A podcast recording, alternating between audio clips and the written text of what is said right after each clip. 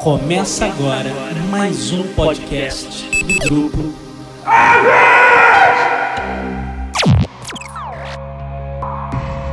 Set a course for the neutral zone. Warning, we have entered neutral zone. Warning, we have entered neutral zone. Olá pessoal, bem-vindos ao Zona Neutra, o podcast muito além da imaginação. A edição desta semana vai falar de Homem-Aranha, de volta ao lar, o retorno do personagem ao universo cinematográfico Marvel. Eu, André Gordirro, recebo Roberto Sadovski, do UOL e do Mundo Nerdovski para comentarmos um novo filme e o que a Marvel planeja para o Cabeça de Teia nos próximos anos. Então é isso, venha com a gente!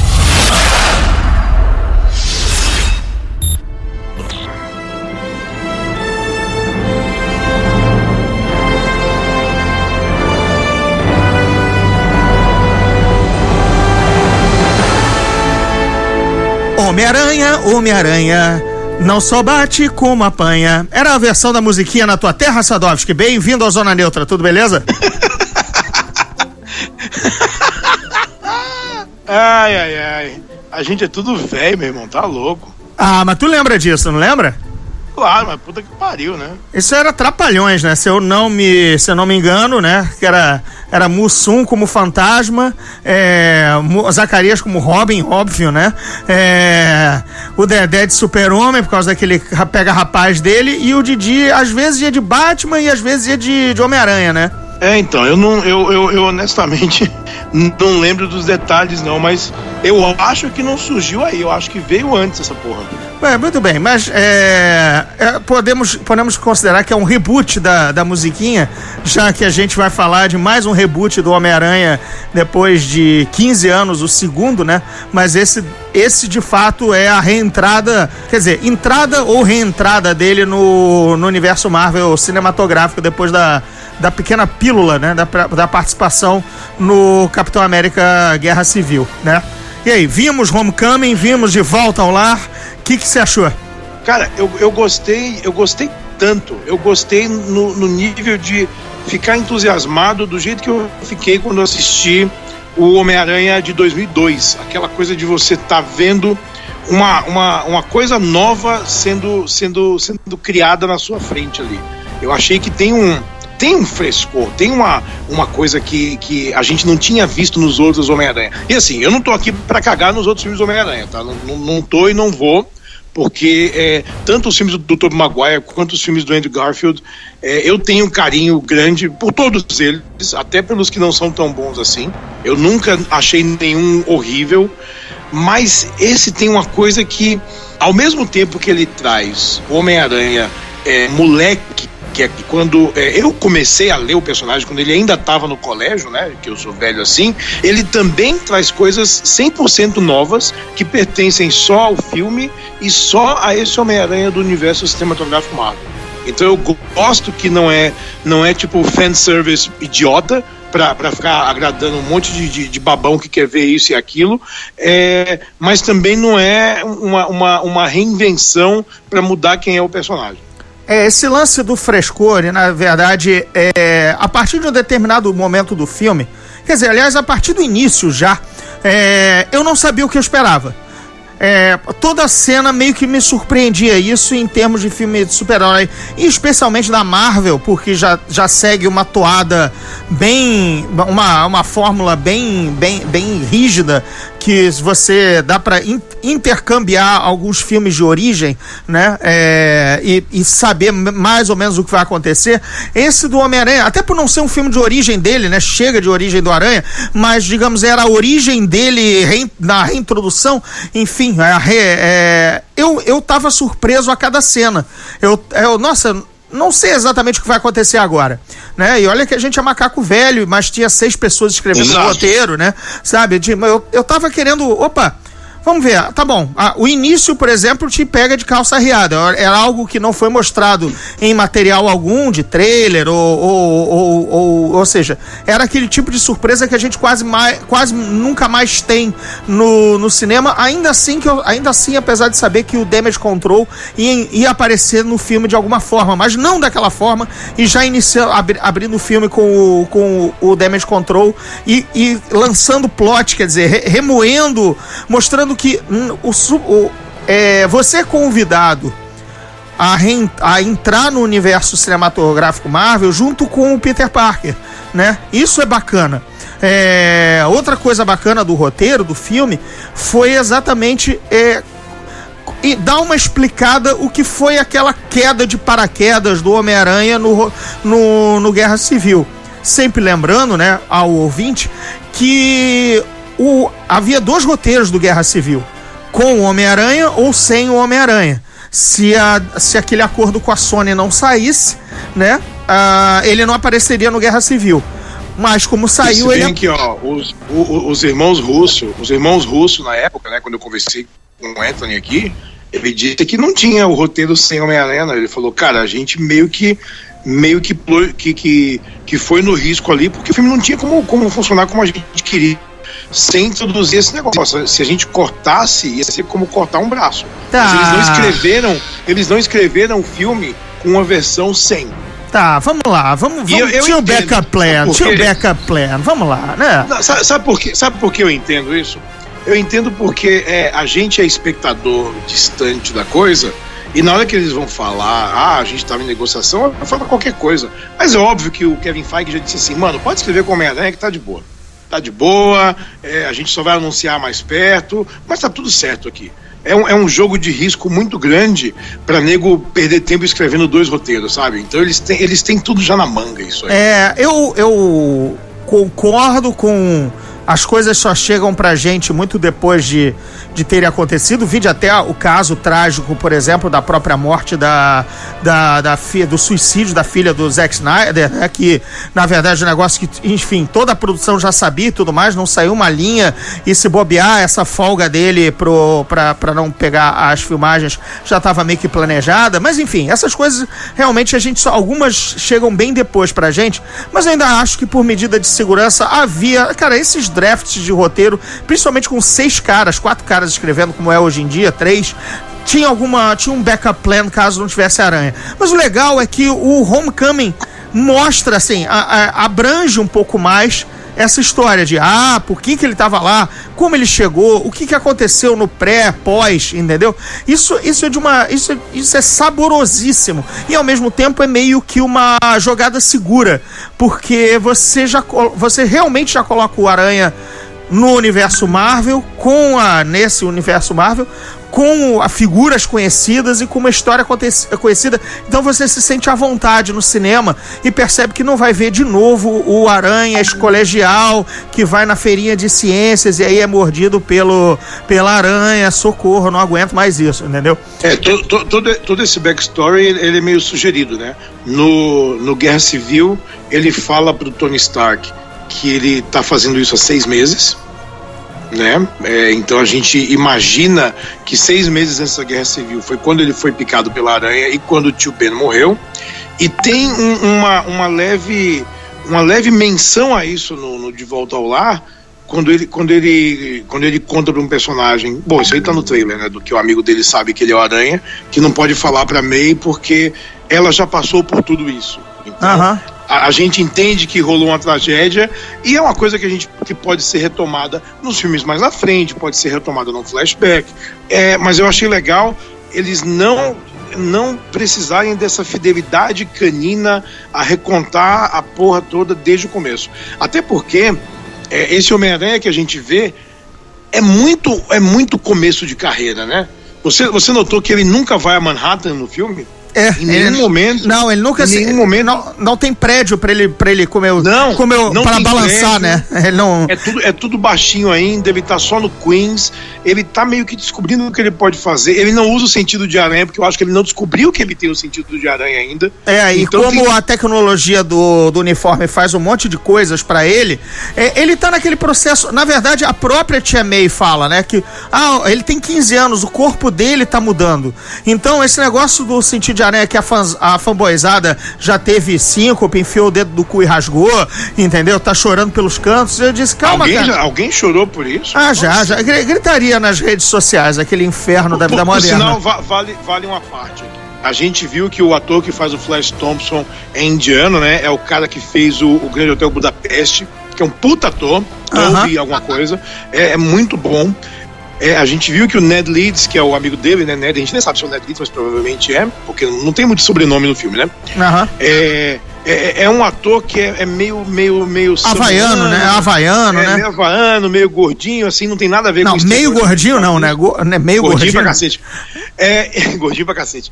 E ainda assim, eu vi gente reclamando: não vou ver esse filme porque Flash Thompson latino, o cara falou latino, ninguém merece. Aí eu falo assim: você, ouvinte, não seja racista. Abra os seus olhos, que estamos numa época de diversidade Não, mesmo. A época que não. esse negócio foi criado foi anos 60, mano, com todo mundo loiro de olho azul. Então, né, vai pro colégio, vai ver como é que é o colégio hoje em dia. Tem, tem gente de todo tipo. E Mas, isso enfim, é legal. Mas enfim, essa não não, entre, não, não entremos em território social justice warrior, porque esse podcast aqui é contra essas coisas. Mas Não tem, é, nada, não tem nada de social justice warrior. É, é- é contra fanboy idiota que procura Sim. motivo idiota pra poder não ver filme. Mas é, que nem fanboy- o cara, é que nem o cara que falou: não vou ver Quarteto Fantástico novo porque o Tocha Humana é, é- é negro. Eu falei: não vai ver porque o filme é ruim, né, velho? Não porque o cara é pé negro. Ah, mas aí, ó, qua- quase se, se, se, se tropeçou aí. Mas a história, é, o lance, eu tô voltando ao que o roteiro me informa, né? Quando a, a tia May fala, ah, seu corpo ainda está mudando, Peter, você está se descobrindo com 15 anos e tudo mais e tal, quer dizer, aquela ebulição de hormônios, de fato você pode aí, né, cravar a, a questão do sentido de aranha ficar para um segundo filme, porque que ele não tá com ele em formação e, e tudo mais. Então, é, é- é- essa parte eu fiquei super à vontade do início do. Ah, ele é bem de é início de carreira. Tanto é que é, esse. Lembra, lembra aquele papo que a gente sempre tem, e, e é, um- é um- é um- é uma história é, recorrente que o herói só é, só, só é, só é tão bom quanto seus vilões, ou os vilões Sim, fazem. sempre. Os vilões fazem o herói, né? Assim, quem criou o Coringa, o Batman precisa do Coringa, senão ele não é o Batman. No caso, é, se não fosse o, o Abutre, né? Se não fosse o Abutre, que no caso é o Michael Keaton e tá contrabandeando é, armas, é, armas mais, mais, mais te- tecnologicamente avançadas por conta da, da tecnologia roubada do Chitauri no, no primeiro Vingadores, que sobrou de tecnologia, enfim. Se o Abutre não faz isso, ele não e o Aranha não tropeça com essa atividade dessa gangue, ele ficaria fazendo o que ele tá fazendo, na verdade, no início do filme, que é ajudando o senhor a atravessar a rua, entendeu? A, Ele- ele- a- a é o pegar da ladrão de vizinhança, literalmente. ele, ele não tem grande. Ele não, ele não faz grande. Algo que sustentasse um filme. né? Ele é. Ele é exatamente um amigão da vizinhança, é, impedindo o cara de roubar uma maçã na, na, na, fe- na feira, entendeu? É, ajudando uma senhora a atravessar a rua. É, é o que, inclusive, as coisas que ele deixou registradas até no YouTube que, que chamaram a atenção do Tony Stark para o Guerra Civil. Aqui não é nem spoiler nenhum, né? Que quando o, o, o Tony Stark chega para ele no Guerra Civil, você é o Aranha, você é o herói do YouTube, você é o Aranha do YouTube, né? Que, e o que ele mostra era uma coisa prosaica, pa- parando um bandido de sair correndo na rua, sabe? É, enfim. Então, o Abutre o transforma no Homem-Aranha, né? É, transforma ele no No herói que ele precisa ser. no herói precisa ser, num, gran, num super herói, e não apenas um herói, o herói ali de três quarteirões, né? E essa história do dele balançar por, por Manhattan, a gente acaba caindo naquela história de, de hoje em dia que trailers feitos para vender o filme que não são exatamente o que você vai ver no filme, né? Que o Aranha e o Tony Stark voam juntos, né? Ele, o Aranha balançando o Tony Stark vindo de Homem de Ferro em prédios altos, ou seja, Manhattan, quando ele não vai a Manhattan e os dois não voam juntos, né? Os dois não tem essa cena de, de balanço, né? De, de, de percorrer o meio dos prédios, singrar os céus juntos, né? É, que só tá ali no trailer, só pra, só pra você ser informado, olha, vai ver, ga- garanta aí, garanta aí seu, seu, ver o Homem de Ferro novamente, né? É, eu, eu, eu tava lendo um papo com o John Watts, com o diretor, e ele falou: eles queriam um shot do Homem de Ferro com o Homem-Aranha juntos, e eu tinha um, mas era naquela, depois da cena da, da, da balsa, né, lá do Staten Island Ferry. Isso. E ele disse: e o fundo era só um prédio zoado, porque é o que tinha lá. Aí eu falei, bom, eu posso compor isso aqui com. Aquilo ali é no Queens mesmo, né? Eu posso compor isso aqui com um pouquinho de prédio do Queens e vocês usam. Beleza, mas, não- mas não tava no filme mesmo. É que nem a cena do, do, do Abutre descendo num, num, num hotel, né, por dentro, né, aquele hotel que é vazado por dentro, que tá no trailer também, Isso. e não tá no filme. Ele disse que foi uma cena que eles criaram pra mostrar na Comic Con, é, mas nunca teve no filme. Ele usou o mesmo shot do Abutre na primeira cena dele, né, quando ele, quando ele, quando ele aparece pela primeira vez, logo no comecinho do filme. É Sim. normal. É, e assim, certas, certas soluções de engenhosas de, de roupa, né, é que já viraram pelo menos um, um padrão no, no universo cinematográfico Marvel. Aí a gente entra no terreno pesado da nerdice. No caso, o Michael Keaton usar uma jaqueta de aviador com aquela pelezinha, né, com aquela, com aquela gola de pele, que claro remete às penas do abutre famoso no uniforme, né, que tinha ali no colarinho de penas, né. O outro- Inclusive, quando, quando ele abre o capacete dele, é, que fica só o rosto dele com capacete ainda, é igual a roupa do segundo Abutre também. Isso. Que, que- que tinha aquele capacete com a pontinha na testa, assim. Eles são muito meticulosos em fazer as coisas parecerem realistas, é, mas usando coisas que a gente reconhece dos quadrinhos. É, Assim, é. O, o- por exemplo, o, o Shocker, você vê que ele tá com uma jaqueta com aquela manga com, Amarela. com- amarela e com quadradinhos, né? Assim, quadriculada, com um quadriculado leve amarelo, entendeu? Que lembra bastante. É. Pra quem lembra, pra puxar a- de memória, quando o George St. Pierre fez o Batroc no Capitão América primeiro, logo o Soldado Invernal, né, o que mais, mais um, um divisor de águas do universo cinematográfico Marvel, ele tá com aquela uma jaqueta que é que, que é roxa com detalhes amarelos, lembrando a roupa do detalhe Batroc. la- laranja, né? Que é uma coisa horrorosa, a roupa do Batroc. É, né, pois é, laranja com, laranja, laranja com roxo, entendeu? E, mas enfim, tem detalhes ali, tem frisos, né? Essa do Shocker foi sensacional. Quando o cara, assim, quando eu notei que era, imediatamente o o- os olhos foram pra manga amarela com quadradinho, entendeu? Assim, poxa, isso é muito bacana. Mas isso não é, não é nem o fanservice idiotão, entendeu? Isso é o carinho. Isso é um negócio que, aham, o olho puxa e você fica, dá um sorrisinho interno, assim, numa boa, entendeu? Mas que não é feito Não, a- pra a jogar na própria- cara.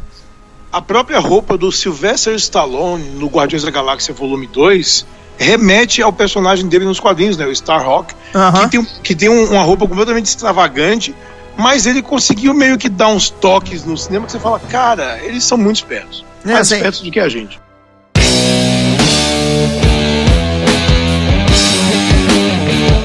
Outro ponto bacana é que eu acho o filme extremamente também carinhoso com o João Favreau.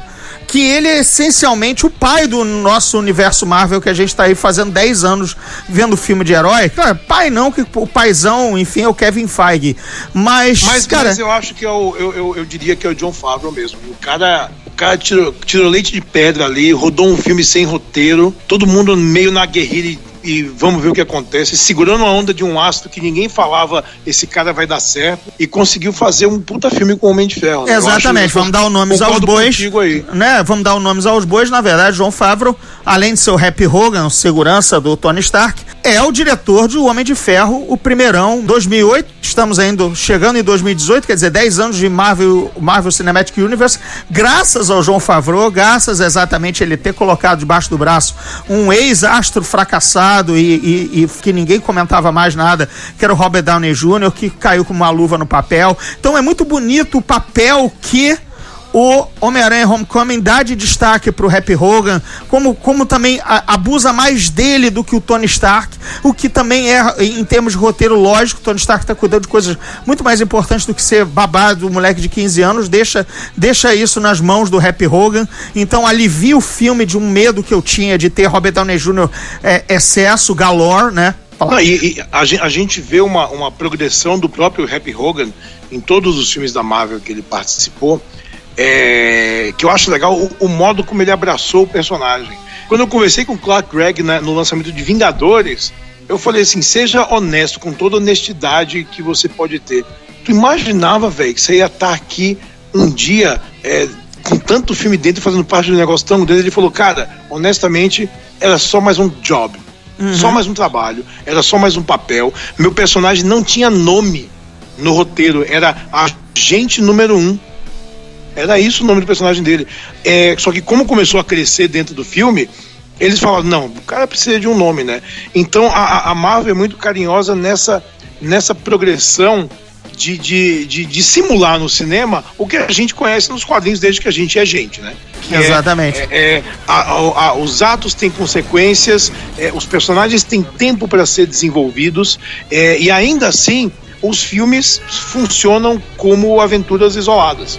Então você pode assistir Homecoming de boa, sem ter visto os outros filmes, que você vai entender o que está acontecendo, porque ele dá um recap legal, mas você curte muito mais se você é, conhece tudo que vem antes. Então, assim, também não é segredo nenhum que a Gwyneth Paltrow tá no filme, porque já foi revelado no casting que vazou que ela tá, né? Então é legal você ver é, que essas pessoas não só fazem parte desse universo, mas que os atores estão muito dispostos a play ball, né? Uhum, assim, exatamente. Pra gente tá de boa. O Mark Ruffalo falou uma coisa é, com a gente, né, lá com o pessoal do UOL, no lançamento do Era de Ultron.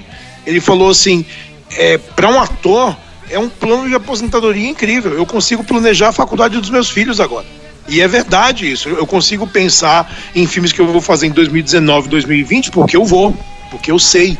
Então, é, é, eu acho legal isso. É, é ele, me disse, ele me disse uma coisa semelhante também quando eu falei com ele pelo, pelo esse é, jogo, o filme de mágicos, agora o 2, que eu também ah, tá, tá, tá. entrevistei, também falei com ele, ele, ele disse algo assim é, semelhante, que, né, que, ele, estava garantido no que até podia. Ah, agora eu vou fazer meus filmes menores, agora eu vou tirar umas férias, porque, é, cara, virou. Aí são palavras minhas, não dele, né?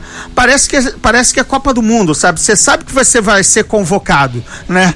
Você tá na, você tá na, na seleção. De quatro em quatro anos você tem que fazer, né? Um, o, o Vingadores, ou o que quer que seja, ou no caso para ele, três em três anos, algum, algum dos grandes, e de resto ele leva a vida dele, mas ele sabe que vai estar tá lá, entendeu? A não ser com morte de personagem, aquelas coisas que podem vir a acontecer, mas o cara tá na dele, tá garantido. E por isso que eles também investem ter, ter esse respaldo, né? Não é cuspir no prato que comeu. Para mim, a melhor coisa do filme que eu ficava louco para que acontecesse era que o Chris Evans aparecesse, entendeu? O Chris Evans consegue roubar o filme, sabe? É, a cada, é verdade. A, a, cada coisinha que ele faz, parece que dá uma, um freeze mental, o filme some e eu quero ver o que, que, que o Chris Evans está fazendo, entendeu? Assim, é, é, é, é absolutamente saboroso aquilo. É, então, eu, eu, o lance do Playball é justamente isso. É, o próprio Downey, que virou um aço de novo com o Homem de Ferro, ele, ele falou recentemente é, que ele não tem problema em sempre voltar para o universo Marvel, porque todo mundo é muito legal com ele. E ele sabe que no momento que ele for sair, que ele for dar a despedida dele, vai ser num high note, assim, né? Ninguém, não é tipo, é, até o fim, a coisa tá decadente e, e, agora eu tenho que sair porque deu merda. Não é, é, não é, uma, não é, uma às vezes uma melancólica substituição de Bond, por exemplo, né? Que algumas foram, foram tranquilas, outras foram uma despedidas mais melancólicas de James Bond que já não, já não se adequava mais ou já estava claramente fazendo o filme empurrando com a barriga, né? E tudo mais. Assim, não, acho que isso não vai acontecer com essa primeira leva de grandes heróis da Marvel, dos primeiros grandes nomes que fizeram os personagens lá atrás nos filmes de origem, né? Chris, Chris Hemsworth, Chris Evans, o, o, o próprio Robert Downey, entendeu? Essa galera, in the long run, vai acabar sendo substituída, ou pelo menos outros heróis vão surgir e vai dar para dar uma aposentada até nos personagens sem um recast, que vai ser bastante incômodo, né? O universo Marvel é bem rico, e eu acho que o plano do Kevin Feige, pelo menos o plano mestre, ele é o cara, para mim, cheio de planos mestres, é, eu acho que ele vai, ao pouco, deixar que os, esses personagens sejam importantes para eles pararem de aparecer, mas não para serem substituídos.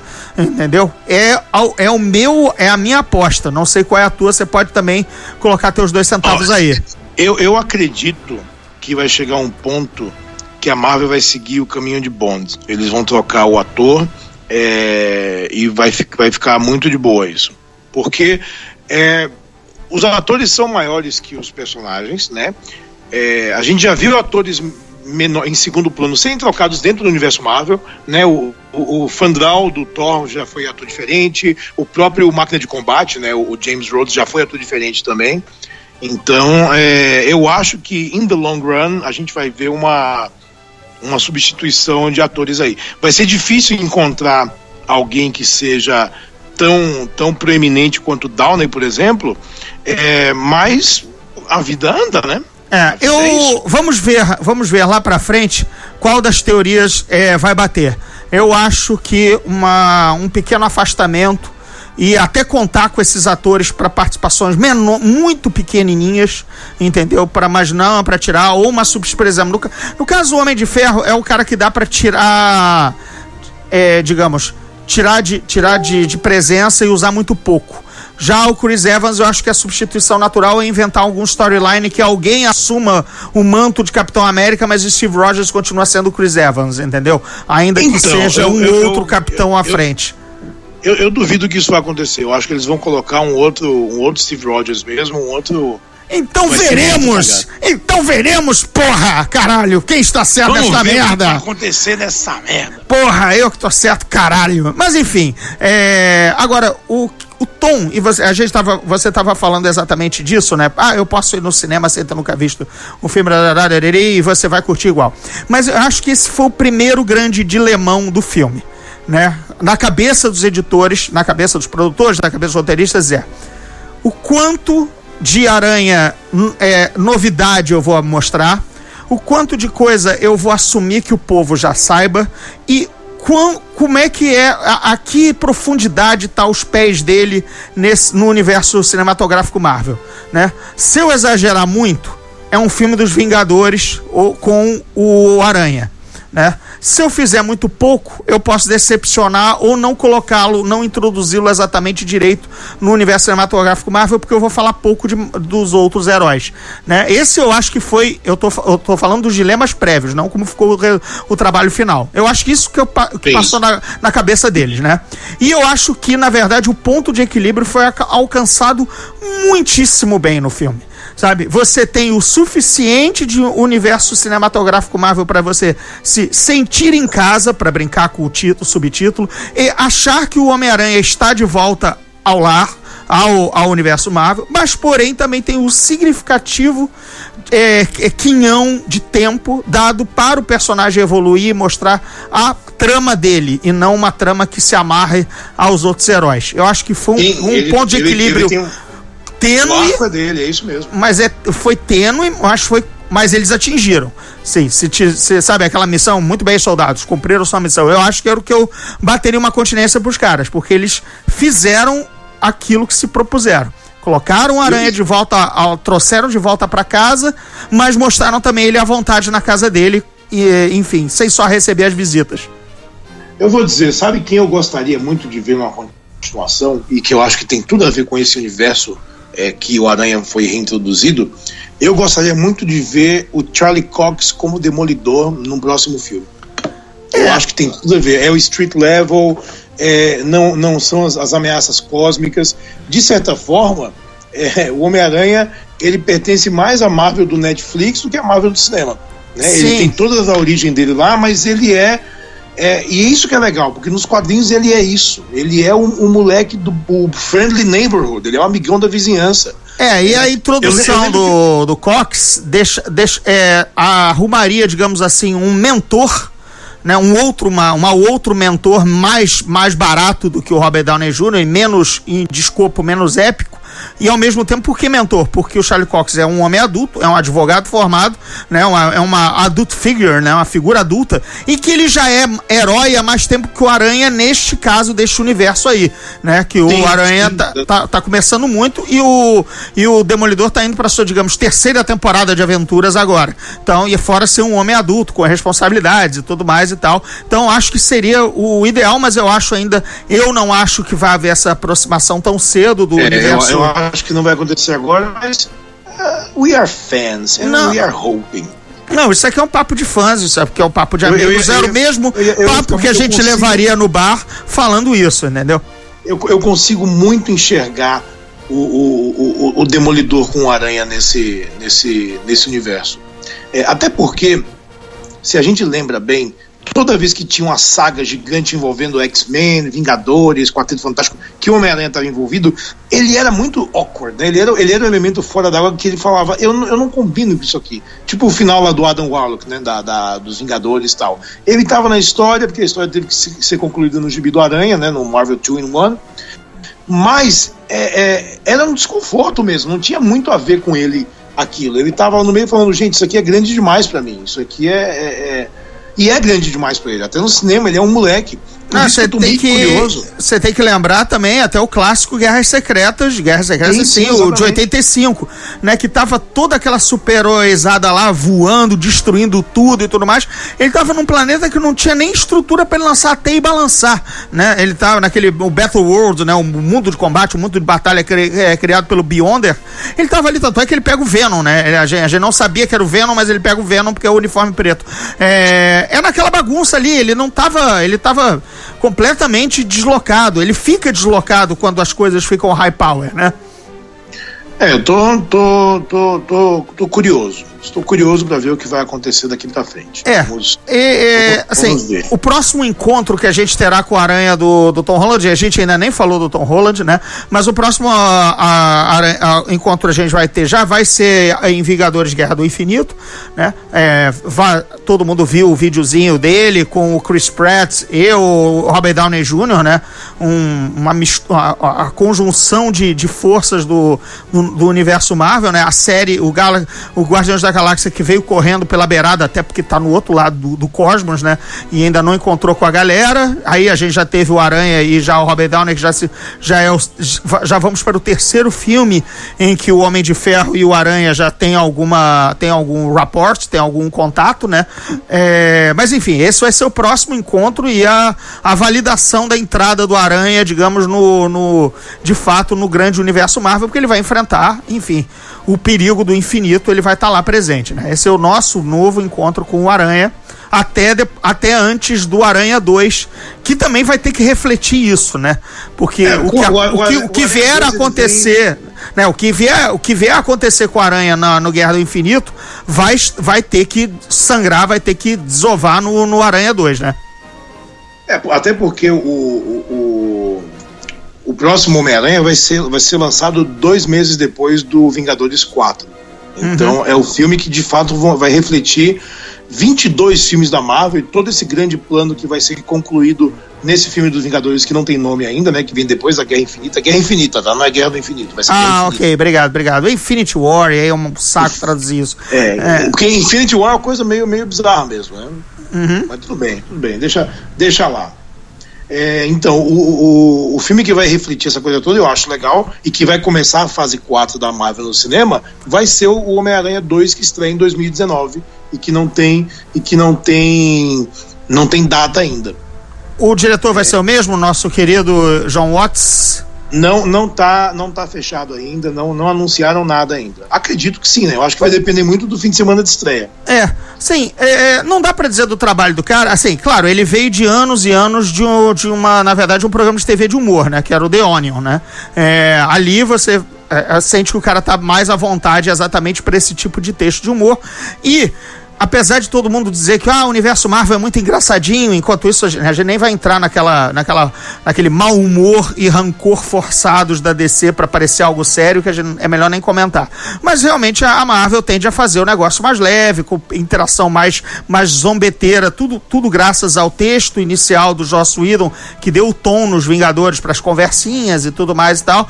Mas enfim, é, mas de fato o personagem mais, mais zoador, mais zoeiro, mais gai- galhofa, sempre foi o Aranha, né? O cara das piadinhas, de não parar de falar em momento algum, tudo mais. E acho que isso tá bem no filme, né? A- a- a- até, tá até menos do que eu imaginava que teria. Eu, é, mas o Aranha, por outro lado, se diverte, nos diverte muito falando com a assistente pessoal dele da armadura. Da armadura, não, perdão, do traje, né? É, e aí vale comentar para o ouvinte que está ainda distraído ou não soube das notícias, mas quem dubla né, a, a voz do, do uniforme do Aranha, a, o do assist, da assistente pessoal, é a Jennifer Connelly, e aí vamos traçar pontinhos, né? Porque a Jennifer Connelly, na verdade, é casada com o Paul Bettany, que é o Visão, né? Sempre foi o Jarvis, né? Sempre foi a voz do Jarvis, da inteligência artificial, que estava na, no capacete do Homem-Aranha, do, perdão, do Homem de Ferro, e que acabou virando o Visão, né? Nessa, nessa versão cinematográfica. E é muito bacana terem chamado a esposa do Paul Bettany, nada menos que Jennifer Connelly, de Labirinto, de Noé, de, de enfim, de até mesmo do Hulk, né, para ser a, a voz da, da assistente do Aranha. Isso eu achei lindo demais. É aquele carinho que a gente tava falando até com a família Vingadores, né? aliás, a família Marvel, na né? família de atores que faz parte do universo, né? Chama a esposa do cara que também é atriz. Por que não, né? Ah, e assim, chama a esposa do cara para ganhar uma grana também, né? Tipo, ah, chama minha mulher, velho. É, cara. Pô, ela tem uma voz bacana, sexy e tudo mais. Pô, é Jennifer Connelly, sou bem casado pra caralho. Imagina, pô, cara, agora a gente tem a voz, sabe? E, e, e, e pra nós é legal, porra, a, a, voz do. A voz da inteligência artificial do Tony Stark é, é uma família, né? É o Paul Bettany e a Jennifer Connelly, né? É, isso é legal, isso é bacana. E, e, é, e é nessas interações com ela que o Aranha mais fala, né? O Aranha não é exatamente aquele Aranha que fica. E, assim, isso foi uma sacada de roteiro pro Aranha não ficar falando como ele fala nos quadrinhos, que ele fala, fala pro vazio, né? Ele fala pro leitor, na verdade, né? Os balãozinhos dele comentando tudo e sendo zoeiro ou, ou, ou, ou dizendo que tá em apuros. Isso era pra gente, né? Isso, fica, isso ficaria muito esquisito se ele ficasse falando isso pro vento, né? No meio do filme. Mas como ele tem uma, um ouvido, né? Ele tem uma, um ombro amigo para quem chorar, que é assistente do, do, do traje isso fica absolutamente natural. Não sei se você enxergou dessa forma. Não, mas é, é, é o, o, roteiro inteiro é muito inteligente em dar essas, essas, essas soluções bacanas, né? Então eu acho que, que tudo funciona para isso mesmo. É isso de ele ter um. É, inclusive ele zoa, ele fala, ah, é, é bom ter alguém para conversar. Tipo, porra, que bom, né? Que a gente tá podendo ouvir os, ouvir os, os, pensamentos do cara. É um, é um exposition que não é idiota. Não, não é idiota porque teoricamente ele está dialogando com alguém, né? É, ele não tá só, oh meu Deus, o que eu farei agora? Entendeu? Não, ele tá, ele tá falando isso com alguém para obter uma resposta, né? É, isso, isso foi muito legal. É que, assim, é, a gente está acostumado a ver alguns roteiros por comitê, especialmente quando você vê filme merda escrito por seis, seis, seis mãos, né? É, seis cabeças, você logo pensa assim, porra, é por isso que essa merda saiu uma merda, né? Porque foram uma, muito cacique para pouca tribo, né? Mas às vezes funciona, cara. Assim, é, é, porque quando o material é bom, não importa se tenha sido feito por um ou por seis pessoas. E, e, e, tem, um, e tem um lance, o lance das seis pessoas é que essa é a equipe do John Watts, que trabalha com ele de roteiro desde que ele escrevia o site The Onion, uhum. aquele site de humor então ele era roteirista do The Onion, passou a ser diretor com, com Cop Car, né, com a viatura, e essa é a equipe que está sempre com ele. Então, não é que tipo, vamos juntar uma galera que a gente precisa de muita gente para escrever o roteiro. É o time dele, tipo, eu estou entrando para dirigir e eu trago meu time de roteiristas porque that's how I roll. Isso. A Marvel fala, roll it as you want it. Tá Exato, por isso saiu orgânico. Ao contrário de, por exemplo, outros, outras séries, eu não vou usar o termo franquia, porque nem a pau. Mas enfim, outro, outros projetos, outras séries, que você vê, ah, tem uns quatro caras, e aí de repente surgiram mais dois, tipo o Akiva Goldsman, sabe? O cara que é chamado só pra dar. só pra fazer um merda, tapa. mas dar um tapa, ou pra ter o crédito dele, ou porque ele também é produtor executivo, então ele tem que mexer em duas falas e colocar o nome dele lá. Aí você começa a ver a, a, o balaio de gatos, o samba do afro-brasileiro com problemas mentais, não posso dizer a outra expressão politicamente Pode correta sim, antiga. Samba do crioulo doido. Pois é, então, claro que eu posso. Foda-se, o politicamente correto. Enfim, é, fica aquele samba do crioulo doido do, de, de, de, de, de roteiro, né? É, que agora que não é o caso aí, porque é exatamente uma equipe que trabalhava organicamente e já, já escrevia junto, então a coisa não dói, né?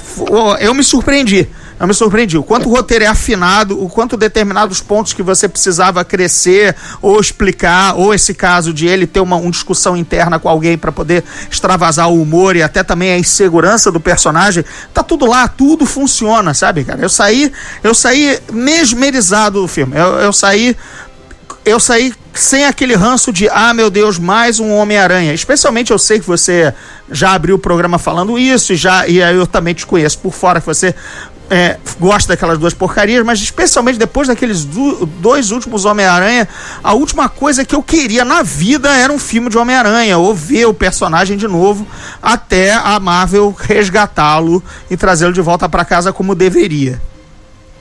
Eu acho que a Marvel, a gente fala isso o tempo todo, e o, o povo sacaneia porque a gente é fã da Marvel, não sei o quê, e isso é, um, é, um, é uma balela. A gente é fã de cinema a gente é fã de bons filmes. Então, é, por muito tempo a gente lembra que é, a, a DC era proeminente no cinema, basicamente com o Batman, né? E a gente teve filmes ótimos também ali no meio. É, e o que eu quero, eu acredito que, eu, que você quer, o que, o que toda pessoa que gosta de cinema quer, são esses filmes acontecendo de uma forma incrível. Eu quero ir pro cinema ver bons filmes. Então. É, eu não quero ser tratado como idiota, também- né? Eu não, eu não quero Marta, Exato. né? Eu quero, quero, quero, eu quero filmes bons. Só isso. É, a, a Marvel tá, tá, tá, tá entregando isso de uma maneira muito consistente. É, e, e- e mesmo quando o filme não, não, não entrega tudo que ele promete, ele ainda é melhor do que o que a gente vê na. na Um Distinta concorrência. Pois é, então eu, eu acho que, que, que isso é um problema. Porque, por exemplo, vamos, vamos falar de comparação. Já que é para ter ódio no meio, vamos falar de comparação. Né? Esse ano a gente teve até agora quatro filmes de super-heróis, certo? A gente teve Logan, que eu achei incrível, e que é o fim de uma jornada, né? Um fim de uma jornada de 17 anos. É um filme com, com tom de despedida tal, que eu acho que é um, uma, um, um acerto de tom fora do comum. É, e depois de três, e depois de três filmes do Wolverine, finalmente um bom, quer dizer, dos três, finalmente um acertou, um, um acertou o gol. É, eu, eu gosto do Wolverine Imortal, mas você sabe que aquele final Transformers é difícil de engolir, né? Muito é, bem. É complicado. É, a gente teve Guardiões da Galáxia 2, que é uma delícia de filme, que, que é tão bom quanto o primeiro, que é aquele filme zoeiro, leve. É, é- É, é, eu vou me atrever a comentar porque eu desgostei bastante do filme, nem fiz um zona neutra a respeito, porque mas eu me reservo aqui as minhas, as minhas críticas, senão vai virar o zona neutra do Guardiões da Galáxia 2 que eu pretendi, eu, eu evitei de fazer. Mas beleza, estamos lá no segundo, vamos lá pro terceiro e quarto. Filmes de quadrinhos do ano. O, o terceiro foi Mulher Maravilha, que eu gosto, apesar de ter um terceiro ato lixo. E isso falo de boa. Lixo, mal escrito, mal dirigido e que não vai pra lugar nenhum. Assim, ele quase estraga o filme brilhante que tá vindo antes. Não, pois é, Mas- é, é, é, diga lá, porque eu também acho, é, assim, aí eu fiz o programa, né, fiz até com o Salem, é, e infelizmente ele, ele me atrapalha, ele, ele assim, nossa, que tiro na água, sabe, porque a gente teria finalmente o, o filmaço da DC e só ficou no, é, tá bom, médio, porque Mas- terminou mas as muito pessoas- ruim. As pessoas, as pessoas gostaram muito porque eu entendo da importância do filme para descer, da importância do filme para marcar território, da importância do filme para não só colocar uma, uma mulher de protagonista, mas colocar uma atriz que funciona, sabe? A Gal Gadot funciona, é tipo, é tipo o próprio Downey, tipo o Hugh Jackman, tipo o próprio Tom Holland. Ela funciona muito com o personagem, ela tem muito carisma. Então, essa paixão que ela, que ela transmite é, faz o filme funcionar melhor do que o filme realmente é. Então, eu, eu entendo esse esse esse oba-oba inteiro é, em cima dele. Mas o grande filme de super-herói do ano, é, pra gente ter um good times no cinema, é Homem-Aranha. É. Porque ele é um personagem do cacete. É, ele não tem tantas moving parts que nem Guardiões da Galáxia, né? Ele é um cara muito mais pé no chão, muito mais identificável e tal. Eu acho que é, todo mundo saiu ganhando com essa parada aí. Então, se nego fica querendo comparar pra dizer, ai, mas é DC não que, mas não sei o que, tipo, pau no cu, né, velho? Vai ver o filme, vai curtir o filme, vai ver o que é ter um filme legal, ter uma tradução boa de um personagem de quadrinhos pro cinema, com todas as coisas que uma tradução é, necessita, né? Não é uma cópia, não é. É uma versão. não é- Exato, não é Sin City, sabe? Não é Watchmen que, meu Deus, precisamos ser caninamente fiéis. Que bom que não é. Que bom que tem adaptações. Que bom que ele tem uma roupa que é desenhada pelo Tony Stark que nos dá é, soluções narrativas muito incríveis por causa disso. Então, tudo, tudo é muito enxuto no filme. Eu gosto pra cacete disso. É, até porque você falou de três, é, do, de quatro filmes, sendo que em três são heróis isolados, e aí você consegue ver melhor o desenvolvimento do personagem, o que cada um quer fazer e tudo mais. E o Guardiões, que aí já é um, um outro problema, porque é um filme de equipe, né? É um filme com muitos protagonistas, e isso sempre é, é mais complicado de gerenciar, porque são as mesmas duas horas, e é mais gente para contar a história, é, enfim.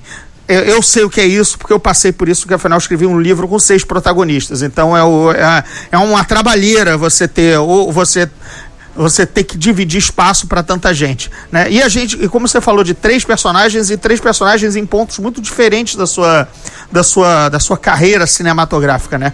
Wolverine era uma despedida do Wolverine, do Hugh Jackman, etc. A, a Mulher Maravilha era a introdução, a, a apresentação da personagem desde a época de Linda Carter, ela não tem tanto protagonismo, não tem um papel tão central, então era o primeiro filme da Mulher Maravilha, de fato, nunca tinha havido e tudo mais e tal, beleza. E aí o Homem-Aranha entra no, num, num, limbo problemático, quer dizer, entrava, né? Que era a ter segunda reapresentação do personagem, né? Ou terceira versão dele em, em 17 anos, 15, aliás, né? Em 15 anos.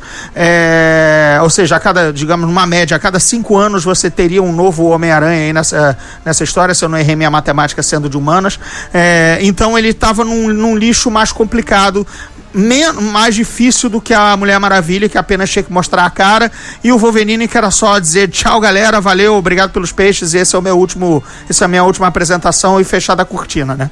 O Homem-Aranha já era uma, olha, eu tenho que me firmar porque já, tive, já tivemos outros Homens-Aranha, já tivemos por outro estúdio, é, tivemos uma aí agora é, é o momento da minha opinião, uma, re, uma reapresentação equivocadíssima da fase Mark Webb barra Andrew Garfield, que para mim são filmes absolutamente muito ruins e muitos e muito sem mais, mais pior do que ruins, sem rumo, porque não sabiam o que fazer com o personagem, não sabiam o que queriam do personagem, etc. Então, e é equivocadíssima a versão. E agora chega o Tom Holland e a gente agora vai falar até do ator, cara. Que descoberta, né, cara? É, aquele, aquele rapaz, você dá, dá pra. É, é realmente. E aí tá, o, aí tá a grande brincadeira de, que já disseram lá fora e eu, e eu assino embaixo, que é um filme do John Hughes, por acaso, que tem super-heróis. Porque que coisa mais Matthew Broderick esse rapaz, né? Como, como é bom vê-lo em cena. Como eu aguentaria mais duas horas dele, sei lá, fazendo qualquer coisa, sabe? Porque. Ele no colégio, velho. Ele, ele... só no colégio, pra mim tava de boa. É, exato. tipo Peter Parker no filme, eu via fácil. Por quê? Porque o cara é um novo Matthew Broderick, né? É aquele jovem que, que você. Você, ele te leva, vai, eu quero ver o cara atuar, entendeu? Eu quero, eu, eu gostei, fui com a cara dele. Pessoa que parece que você conheceu numa festa, você apertou a mão e no primeiro, na primeira cerveja, eu vou ficar ao lado desse cara, que esse cara é divertido, gostei dele, gostei da companhia. Né? ele é bom, viu? Ó, ele, já, ele já tinha sido incrível naquele filme O Impossível, né? Com a Naomi Watts e o o, Will McGregor, Exatamente. lá do Tsunami. É um, filme, é um filme difícil de fazer e ele segura o filme praticamente sozinho. É, achei bom. Gosto dele no filme lá do Ron Howard com o Thor, né, no Coração do Mar. Uhum. Acho um filme bacana também, um filme também difícil. Gosto muito do filme também. É, ele é um, um, um, ator muito talentoso, então isso, isso acho que faz toda a diferença também. Pois é, e assim, é, não, não me deixou com saudades do, é, do, do Tommy Maguire, entendeu? Sim. Eu vi o um novo Aranha ali, assim como a gente vê vários bondes trocando de papel, tem o bonde que você gosta, tem o bonde que você desgosta, esse é inapropriado, esse é mais, esse mais a minha cara, tudo mais, mas ele estava ali, é o Aranha, é o, é o nosso Aranha do momento, é o Aranha indo para 2020 entendeu? Que é, era isso que era isso que a, a Marvel e a Sony, enfim, e o universo Marvel precisavam, né? Era Exato. É isso, é, é o, o, herói que a gente precisava nesse momento. Nesse momento. Acho que acho que fechamos, né? Acho que já passamos a limpo aí o nosso nosso a nossa teia do Homem-Aranha. Tem mais... o rodo Passa... Temos mais, tens, tens mais alguma colocação? Tens mais alguma colocação na cabeça? Oh, rapaz, diga-me aí. Vegamei de São Paulo, que queres falar do Aranha? Não, eu acho que é isso aí, velho. Eu acho que tem que ir pro cinema ver o filme agora. É, é, tudo isso não vai funcionar se a galera não for ver o filme, né? Então, não, isso, isso, é, isso é garantido. Agora eu quero ver quando eu vou arrumar tempo para a segunda vez, né? Porque esse merece. Tem mais coisa para ser descoberta, tem mais, tem, tem você outros diálogos você quer rever e tudo mais. É, Agora, eu, o... eu, eu, eu, já vi três, né? Então eu tô, tô na vantagem.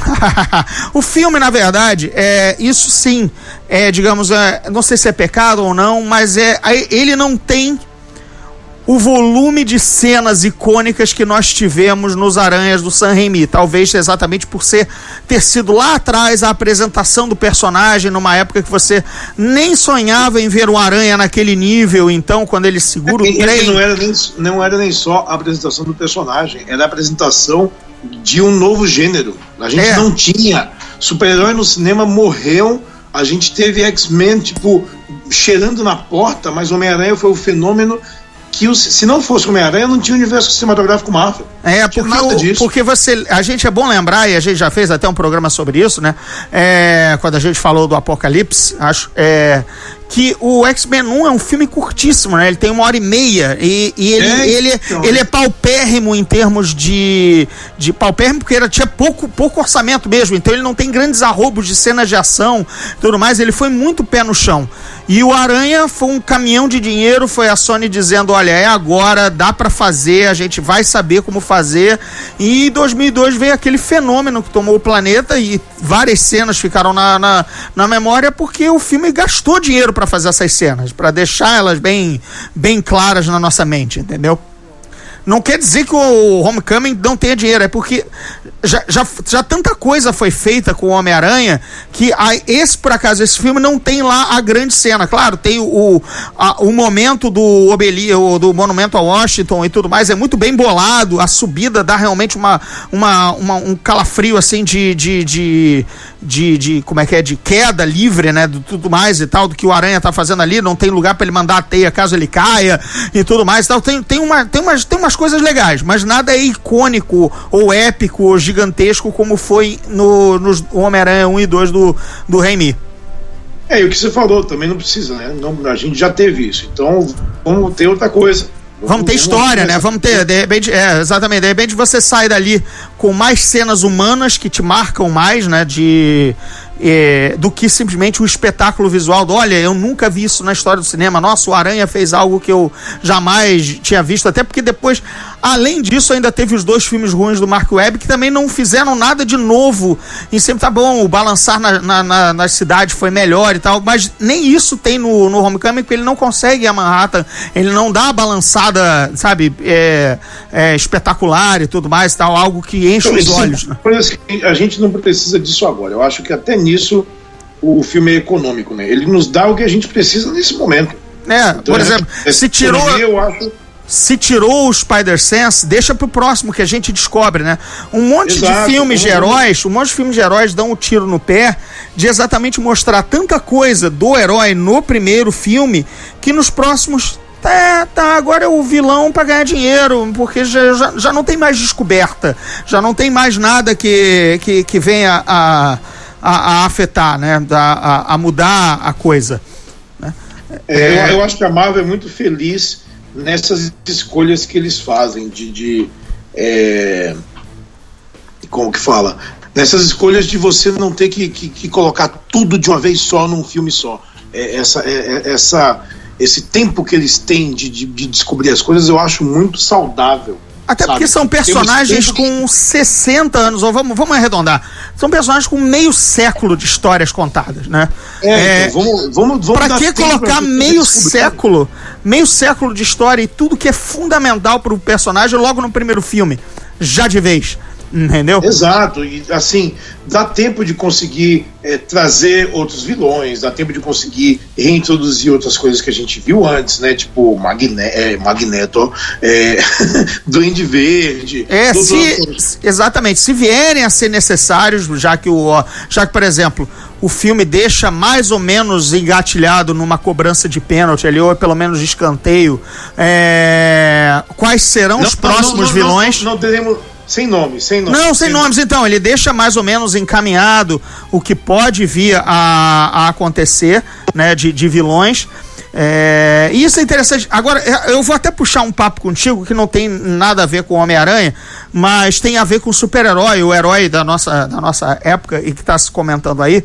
Que é, eu venho acompanhando com um certo interesse, apesar de estar tão no, no freezer da história que não dá para dizer assim que eu ando acompanhando afinco, mas enfim, o tal do filme do He-Man, o filme do Masters of the Universe, né?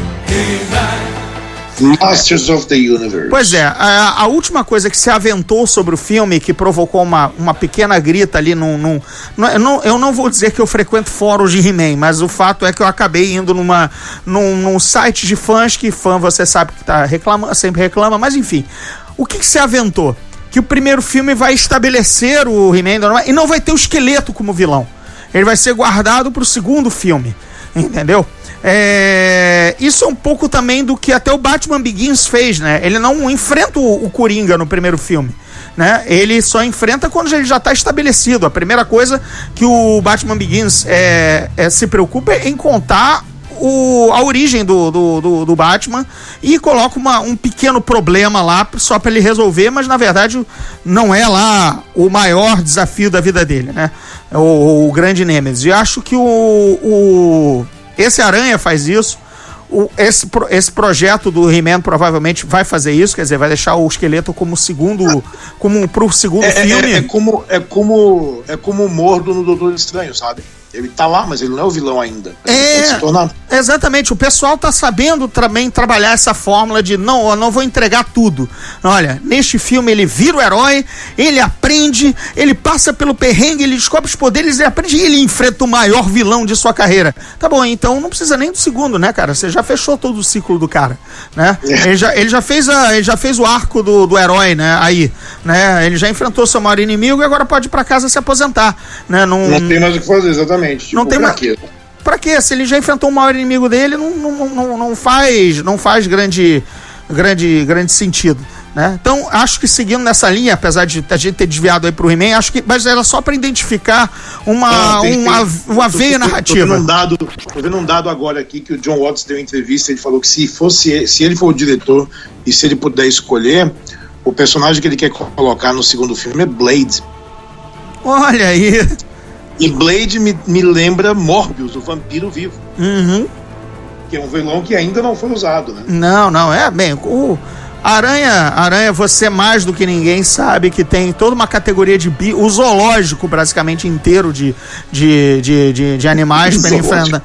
É, não, é assim, é uma coisa que me afastou, sempre me afastou de ler o Homem-Aranha, que eu achava os vilões, assim, era, era figurinha do, do Zoo Safari, né? Assim, é- era, era mil bichos da editora Abril, né? Vamos lá, qual, qual, qual, qual o homem alguma coisa que o Aranha vai enfrentar nesse próximo, nesse próximo gibi, entendeu? O Homem Zebra, o Homem, o homem Girafa, né? Capitão Barata, enfim, é- é- essas coisas. Isso realmente me afastou do Aranha. Nunca fui leitor do Aranha por conta disso. Acho que tirando o Octopus e o Duende Verde, depois o resto era só o zoológico, né? Mas eu, e o Craven também, por isso que o cara. é, na verdade, o Craven é o caçador zoológico, né? Sim, é o, é o vilão mais adequado pro Aranha, porque ele era o cara que prendia os outros, né? Era o caçador de camaleão. Tem tudo a ver, tem tudo a ver. Camaleão, zebra, rinoceronte, é, elefante, né? Enfim. Você escreveu um negócio até sobre o Craven, né? É, recentemente, nas tuas, nos teus jabás. São, são 30 anos da última caçada de Craven, né? Olha só, Mike Zack, né? Um, um, pra mim, Mike Zack, o, o JM Demetrius e Mike Zack. Cara, Mike Zack é pra mim uma um- alguém que assim, as gerações ainda teriam que bater muita palma e o cara vai morrer no, no esquecimento assim, porque eu poucas vezes eu vi um cara tão dinâmico, traço dinâmico, sabe? É, é, o gibi saltava da tela, os heróis eram de uma, de, uma presença, de uma agilidade que é estilo, não dá. O cara, o corpo humano não era o melhor possível, tem milhares de caras na frente dele em outros aspectos, cenário e tudo mais, tal, tecnologia, mas cara, dinamismo, senso de aventura, senso, é, cine, parece, pare- era cinema, é o cara fazia cinema em, em, em 22 páginas de gibi, Mike Zack. Mike Zack é o cara. Quem não conhece, quem não tem, quem nunca viu, cara, pesquise a arte desse cara. Ele era o rei no meio dos anos 80, não tinha pra ninguém. O Capitão América dele nunca foi tão bom, nem o John Byrne fez um Capitão América tão foda quanto o Mike Zack. Ele fez Deathlock, eh, fez Wolverine. É, encontros do Wolverine com o Capitão América, fez, é, fez Guerras Secretas, né? Apesar dele não se adequar no traço dele em alguns personagens, tipo Quarteto Fantástico e tudo mais, não, não, não caiu bem, né? Mas ele foi o responsável por quase todo Guerras Secretas original, a série polêmica dos E, anos e- 80. e- e tem a capa, a capa mais icônica do Wolverine é dele, né? O Capitão América com o Wolverine. Exatamente, a rasgada no, a rasgada no, no escudo, que foi um pôster que, cara, infelizmente agora já cupim e tudo mais pelas bordas, não dá mais pra manter ele, ele tá aqui num depósito aqui em casa, mas aquela arte ainda é babante, eu, em algum momento eu vou conseguir aquela arte de novo em pôster pra pra refazer, que é muito dinâmica. Então, Antigamente a Marvel lançava pôster, você lembra disso? Um amigo tinha, tinha é, é, Homem de Ferro do Moebius, cara, que era a coisa mais linda do mundo. Uhum.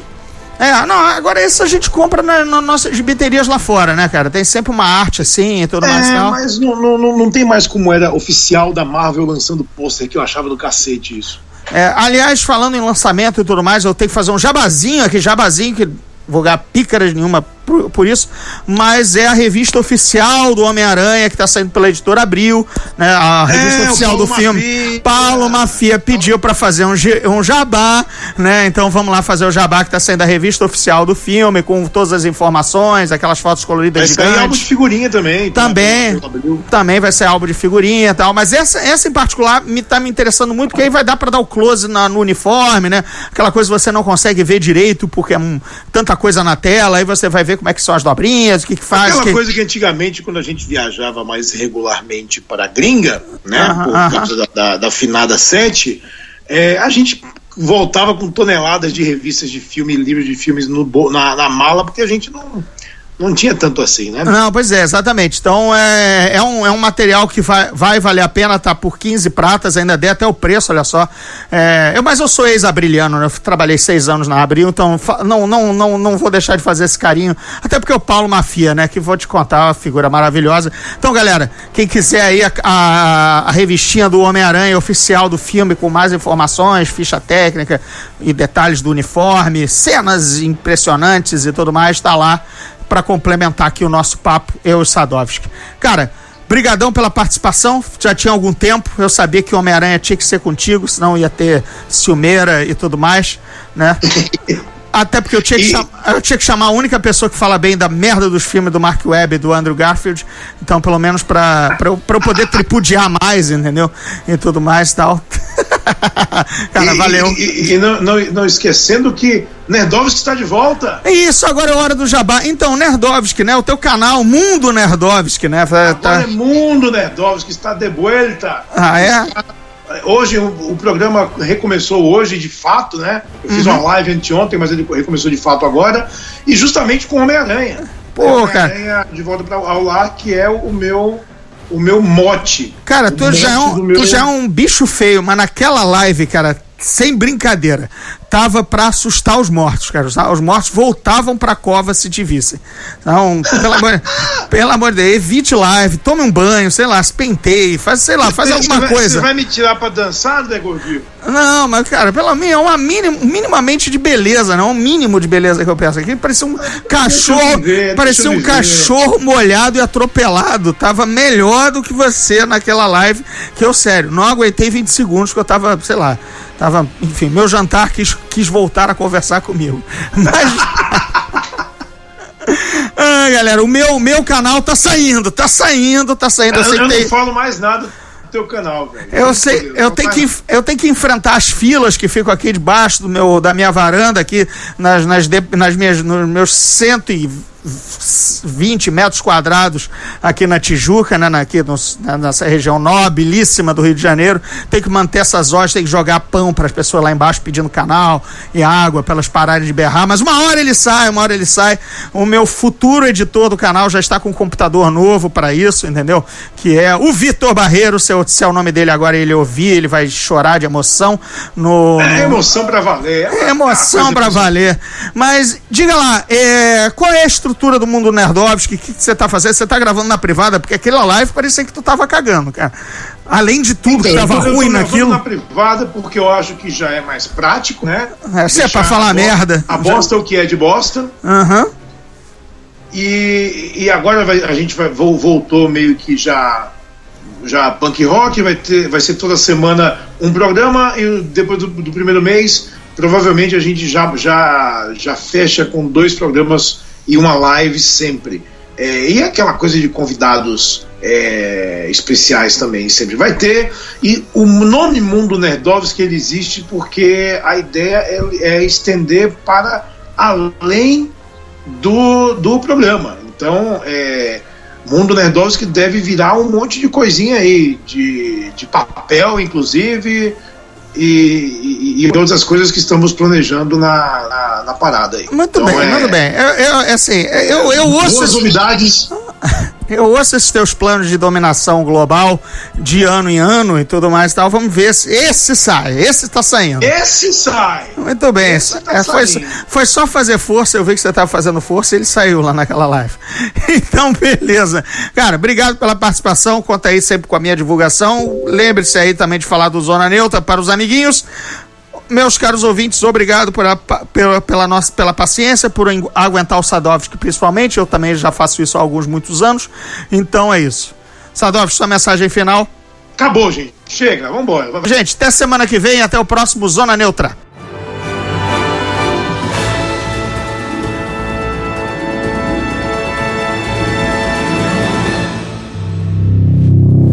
Esse podcast faz parte do Epic Cast do grupo